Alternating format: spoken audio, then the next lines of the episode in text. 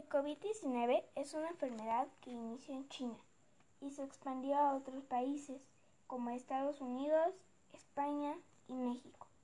Debido a que es una enfermedad contagiosa, se deben tomar ciertas medidas de precaución, como salir a la calle con cubrebocas, usar gel antibacterial y lavarse las manos frecuentemente.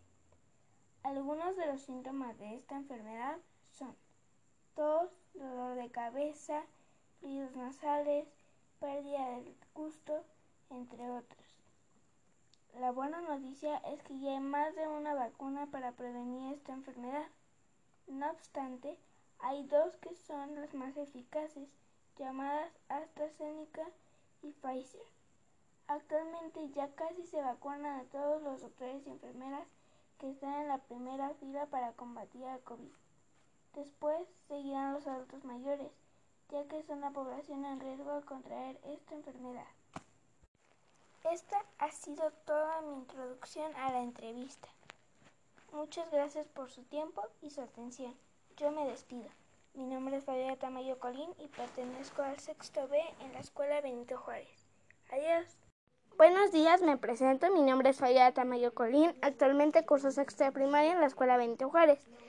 Hoy realizaré una entrevista acerca del COVID-19, que fue lo que nos dejaron de tarea en español. Buenos días, ¿me podría decir su nombre?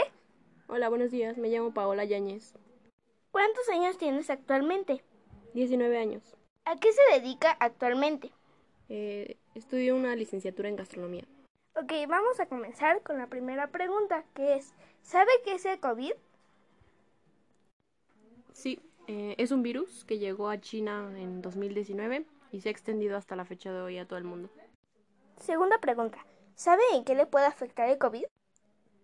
Pues afecta generalmente tu salud, pero principalmente los pulmones.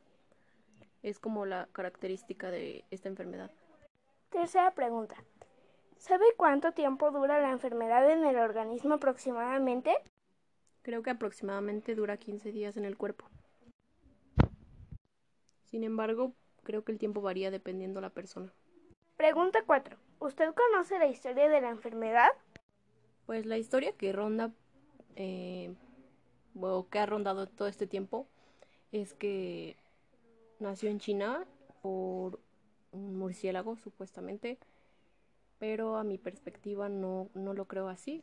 Yo creo que tiene otra causa, pero bueno, eso es lo que pienso. Pregunta 5. ¿Cree usted que queden secuelas de la enfermedad en el cuerpo?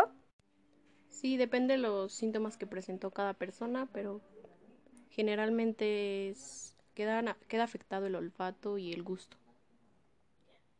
Siguiente pregunta. ¿Sabes cómo se transmite la enfermedad?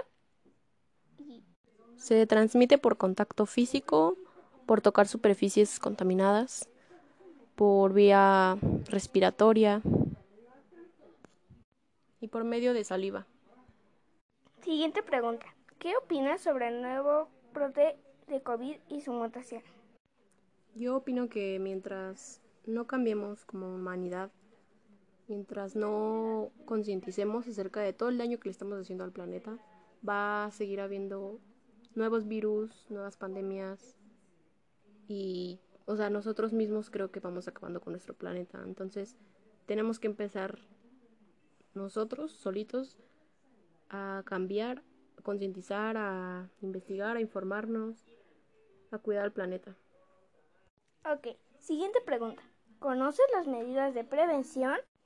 Sí, son utilizar cubrebocas cuando sales a la calle y si estás con mucha aglomeración de personas. De preferencia también usar careta, tener dos metros de distancia entre las demás personas cuando llegues a casa a lavar las manos cada que sea posible. Y como plus también cargar gel antibacterial contigo. Siguiente pregunta. ¿Qué tipo de personas son las que más tienden a contraer esta enfermedad? Principalmente las personas con alguna enfermedad, ya sea hipertensión, diabetes, obesidad. Eh, también las personas, los adultos mayores, tienden más a recaer en esto. Em, Pero también creo que las no solo ellos tienen el riesgo, sino las personas fumadoras o que tienen alguna alergia severa pueden sufrir, si lo adquieren, pueden sufrir de una manera más grave. ¿Sabe usted si las personas contagiadas con el COVID quedan con algunas secuelas después de curarse? Sí, como ya lo había mencionado, quedan afectados el olfato, el gusto, las vías respiratorias y en general la calidad de vida no, no sigue siendo la misma después de adquirirlo. Siguiente pregunta. ¿Crees que la edad es un factor de riesgo? Sí. ¿Por qué? Digamos, si, si la enfermedad ataca a un niño pequeño, su organismo todavía no tiene las defensas que un adulto o que una persona ya de edad promedio para poder resistirlo. Y si de lo contrario también afecta a un adulto mayor, pasa algo similar porque ya su cuerpo tampoco resiste lo mismo que resistía antes. Por ello creo que es importante cuidar más si tenemos en casa adultos mayores o niños pequeños, cuidar más de ellos, porque son los las personas más factibles en, en decaer en esta, con esta enfermedad. ¿Qué tipo de avances hay sobre la vacuna del COVID-19? o mejor dicho, más seguras, ya que las, las otras dos son más económicas. En este momento se están vacunando al sector salud y, y después le van a dar también la prioridad a, los, a vacunar a los adultos mayores. Pero creo que a diferencia de otros países, en México la aplicación de vacunas está siendo muy lenta, lo cual es pues es malo, es contradictorio porque Creo que entre más tardemos en aplicarlas, más tiempo se va a tardar en, reactivar todos los sectores de pues del país y por lo tanto al mismo tiempo también más contagios. Bueno, muchísimas gracias por la entrevista. Eh, esta fue la última pregunta, así que me voy a despedir. ¿Algo que tenga que decir por último? Muchas gracias por haberme aplicado a mí la entrevista. Pues sí, quiero añadir que, como ya había dicho, creo que es importante informarnos, no importa nuestra edad, no importa si hay temas que no nos afectan, en realidad por el simple hecho de que afectan a nuestro planeta. Creo que es importante em, conocer sobre ellos y ver qué podemos hacer para mejorar. Y eso es todo. Hasta luego. Ok, de nuevo muchas gracias por su tiempo y hasta aquí nos vemos. Adiós.